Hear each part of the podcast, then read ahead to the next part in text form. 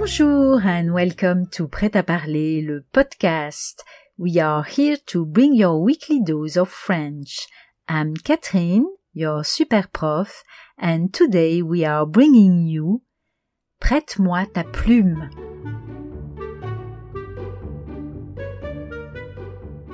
Chères auditrices, chers auditeurs, le mois d'avril est facétieux puisqu'il a commencé par le fameux poisson d'avril. Alors, plaçons ce mois sous le signe de l'humour. J'ai choisi pour vous quelques extraits de la littérature contemporaine, ainsi qu'un dessert théâtral qui, j'espère, vous feront sourire et même rire. En 2006, Jean-Paul Dubois, lauréat du prix Femina deux ans avant, pour une vie française, publie un nouveau roman. Vous permettez, Monsieur Tanner. Le sujet Un certain Monsieur Tanner vient d'hériter d'une maison en ruine et entreprend des travaux qui vont vite tourner au cauchemar. Vous avez déjà vécu cette situation? Ce court chapitre va peut-être vous rappeler des souvenirs. Plantons le décor. Les ouvriers viennent d'arriver pour commencer le chantier et sont étonnés de la présence du propriétaire. Vous travaillez avec nous? Oui, j'ai pris six mois de congé sans solde. Vous voulez dire que vous allez être sur le chantier tous les jours? Ça a l'air de vous ennuyer. C'est-à-dire que vous ne nous l'aviez pas dit. Alors nous, on n'a pas l'habitude de travailler avec quelqu'un. Généralement, euh, les types pour lesquels on bosse, euh, on ne les voit que le vendredi, le jour de la paye. Eh bien moi, vous me verrez tous les jours de la semaine. Euh, vous plaisantez, monsieur Tanner. En tout cas, il faut qu'on se mette d'accord. Qui est-ce qui va commander? Je ne comprends pas. Bah, qui va commander le boulot? C'est vous le patron, mais vous n'y connaissez rien aux charpentes, alors euh, comment on va faire? D'abord, j'ai déjà refait un toit dans ma première maison, et ensuite, euh, chacun va travailler de son côté. Nous le nôtre et vous le vôtre, c'est ça? Autrement dit, on pourra faire à notre façon sans que vous vous en mêliez. Si tout se passe bien, oui, et qui est-ce qui va décider si ça se passe bien ou pas? Moi. Bon. Dites, euh, la chaîne de Pedro euh, vient d'avoir des petits, il ne peut pas la laisser seule chez lui avec tous ses chiots à cause des voisins. Euh, vous comprenez, les aboiements, tout ça. Alors, il les a amenés, pensant les lâcher dans votre jardin. bien sûr, il savait pas que vous seriez là. Ça pose un problème. Quoi? Qui lâche les chiens dans le jardin. Il y en a combien? Hmm, Six, avec la chienne. Avant même que j'aie eu le temps de donner ma réponse, la meute jaillit de la camionnette et s'égaya dans l'herbe. Des bêtes quasi adultes, gueulardes, excitées, agressives entre elles et surtout d'une laideur embarrassante. Lorsque la famille m'aperçut, chacun vint me renifler et tourner autour de mes mollets. Aussi étrange que cela puisse paraître, ces animaux sentaient l'essence, plus exactement le gasoil. Ils rôdèrent un moment dans mes parages et, obéissant à un invisible signal, se mirent à aboyer contre moi. Pierre et Pedro regardaient la scène en riant, puis, comprenant que les bâtards passaient la mesure, le maître des fauves s'approcha et décocha un grand coup de pied dans le ventre de la chienne.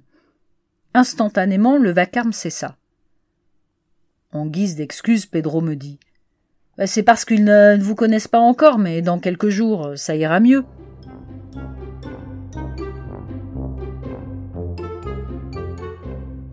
Dans le roman de Jean Telet, publié en 2007, la famille Tuvache tient une drôle de boutique, le magasin des suicides. C'est le titre du livre d'ailleurs. Ici, on ne vend que des articles permettant de mettre fin à sa vie avec comme promesse mort ou remboursé. Le père, Mishima, en hommage à l'auteur japonais qui s'est fait harakiri, la mère et leurs deux aînés ont la tête de l'emploi pour recevoir leurs clients. Ils sont lugubres, tristes en mourir. Mais voilà, il y a le petit dernier, Alan, et celui-là, il a un gros problème. Il sourit tout le temps et surtout, il voit la vie uniquement du bon côté. Il risque de faire fuir la clientèle, et sa mère, dans cet extrait savoureux, n'est pas du tout contente. Alan, combien de fois faudra-t-il te le répéter? On ne dit pas au revoir aux clients qui sortent de chez nous. On leur dit adieu puisqu'ils ne reviendront jamais. Est-ce que tu vas finir par comprendre ça? Lucrèce Tuvache, très fâchée dans le magasin, cache entre ses mains crispées dans le dos une feuille de papier qui tremble au rythme de sa colère. Penchée sur son petit dernier, debout en short devant elle et qui la regarde de sa bouille réjouie, elle le sermonne, lui fait la leçon. Et puis cesse de chantonner, elle l'imite. Bonjour. Quand les gens arrivent, il faut dire d'un air lugubre. Mauvais jour, madame. Ou je vous souhaite le grand soir, monsieur. Et surtout ne souris plus. Tu veux faire fuir la clientèle? Qu'est-ce que c'est que cette manie d'accueillir les gens en roulant des yeux ronds et en agitant les index dressés en l'air de chaque côté des oreilles? Crois-tu que les clients viennent ici pour contempler ton sourire? Ça devient insupportable, ce truc-là. On va te mettre un appareil ou te faire opérer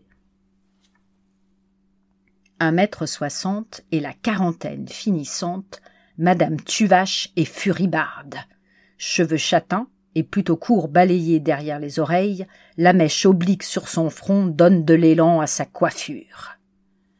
Quant aux boucles blondes d'Alan, elles s'envolent, comme sous l'effet d'un ventilateur, face au cri de la mère qui sort de dedans son dos la feuille de papier qu'elle dissimulait. Et puis c'est quoi ce dessin que tu as rapporté de la maternelle? D'une main, elle le tend devant elle et en fait la description, tapotant dessus l'index rageur de son autre main. Un chemin qui mène à une maison avec une porte et des fenêtres ouvertes devant un ciel bleu où brille un grand soleil. Et alors, il n'y a pas de nuages ni de pollution dans ton paysage? Où sont-ils les oiseaux migrateurs qui nous fiantent les virus asiatiques sur la tête? Et où sont-elles les radiations, les explosions terroristes? C'est totalement irréaliste. Viens plutôt admirer ce que Vincent et Marilyn dessinaient à ton âge. Lucrèce file en robe le long d'une gondole où sont exposées des quantités de fioles luisantes et dorées. Elle passe devant son fils aîné, quinze ans, et maigre, qui se ronge les ongles et se mord les lèvres sous un crâne entièrement bandé. Près de lui, Marilyn, douze ans et un peu grasse, affalée sur un tabouret, écrase son atonie. D'un bâillement, elle avalerait le monde, tandis que Mishima descend le rideau de fer et commence à éteindre quelques tubes au néon. La mère ouvre un tiroir sous la caisse enregistreuse et sort d'un carnet de commandes deux feuilles de papier qu'elle déplie. Regarde ce dessin de Marilyn comme il est sombre, et celui-là de Vincent, des barreaux devant un mur de briques. Là, je dis oui. Voilà un garçon qui a compris quelque chose à l'existence. Ce pauvre anorexique, qui souffre de tant de migraines qu'il croit que son crâne va éclater sans le bandage. Mais lui, c'est l'artiste de la famille, notre Van Gogh et la mère de le citer en exemple. Le suicide, il a ça dans le sang. Un vrai tuvache, tandis que toi, Alan.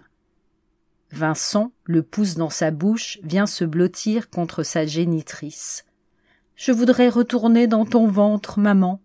Je sais, répond celle-ci en lui caressant les bandes velpeau et en continuant de détailler le dessin du petit Alan. Qui est cette pépette à longues jambes que tu as dessinée, s'affairant près de la maison C'est Marilyn, répond l'enfant de six ans. À ces mots, la fille tuvache, aux épaules rentrées, lève mollement sa tête, dont les cheveux dissimulent presque entièrement le visage et son nez rougi, tandis que la mère s'étonne. Pourquoi tu l'as faite occupée et jolie? Tu sais bien qu'elle dit toujours qu'elle est inutile et moche. Moi, je la trouve belle. Marilyn se plaque les paumes aux oreilles, bondit du tabouret et court vers le fond du magasin en criant et en grimpant l'escalier qui mène à l'appartement. Et voilà, Il fait pleurer sa sœur, hurle la mère, tandis que le père éteint les derniers tubes au néon de la boutique.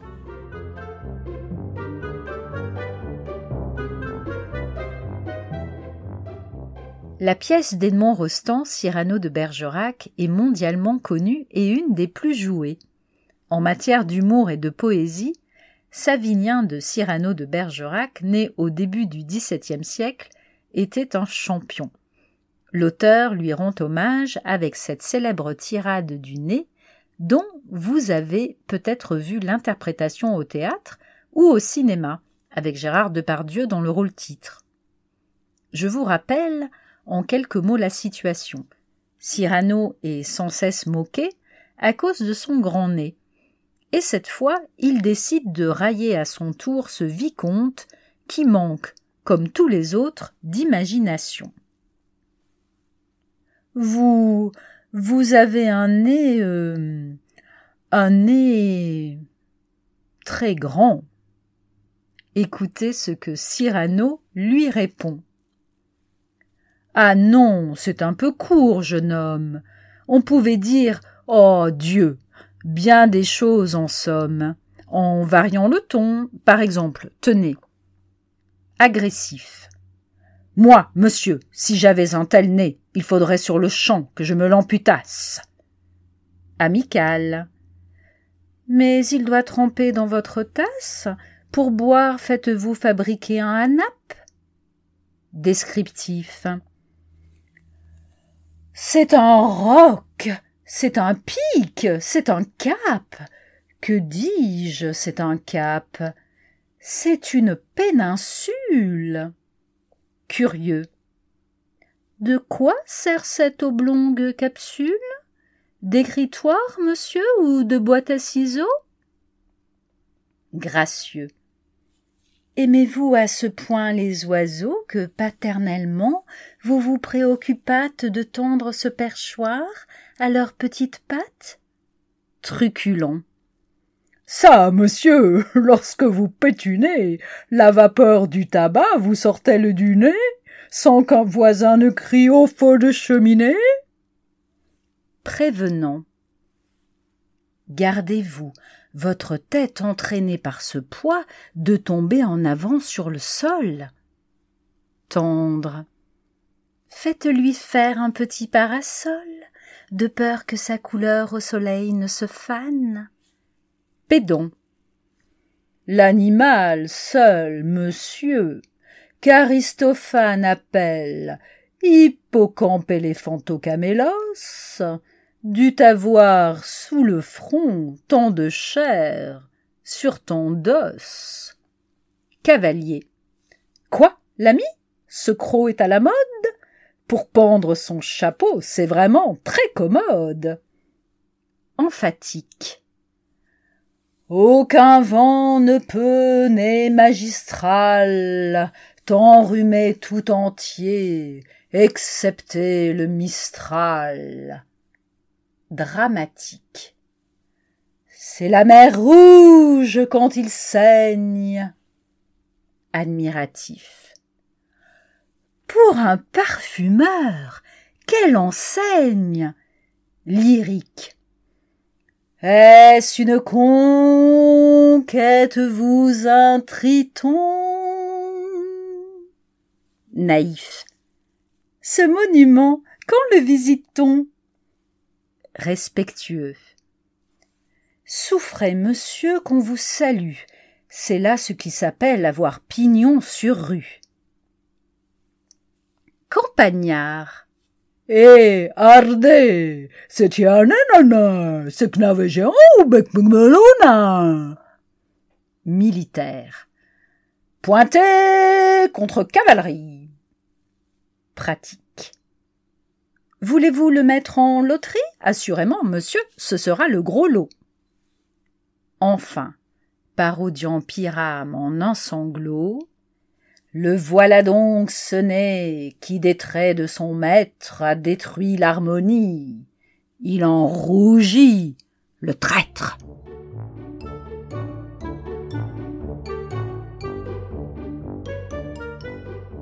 Merci beaucoup for listening to Prêt à parler, le podcast. For more information about this episode and our podcast, please go to our website, pretaparler.ch slash podcast. There you'll find today's episode's notes and much more. If you liked this episode and found it useful, make sure to share it with your family, friends, and colleagues who are also learning French. For more fun tips on how to improve your French online, follow us on Instagram at PretaValleyCH. We're on Facebook, YouTube, and LinkedIn too. We'll be back next week with another bite sized episode to help you polish your French skills to perfection. À la semaine prochaine!